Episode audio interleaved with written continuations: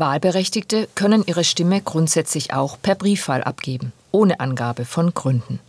Voraussetzung ist ein Wahlschein. Den bekommt man entweder mit der Wahlbenachrichtigung, die spätestens bis zum 5. September im Briefkasten liegen sollte, oder man stellt einen Antrag direkt bei der Gemeinde, schriftlich oder persönlich. Briefwahlunterlagen enthalten einen Wahlschein, einen Stimmzettel und zwei Umschläge.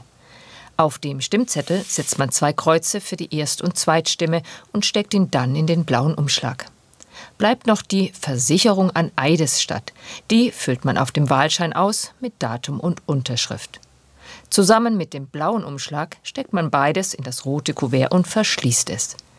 Bis spätestens 26. September um 18 Uhr muss der Wahlbrief bei der angegebenen Adresse eingehen. Entweder kostenfrei per Post oder man gibt ihn persönlich dort ab. Später eingehende Wahlbriefe werden nicht mehr berücksichtigt.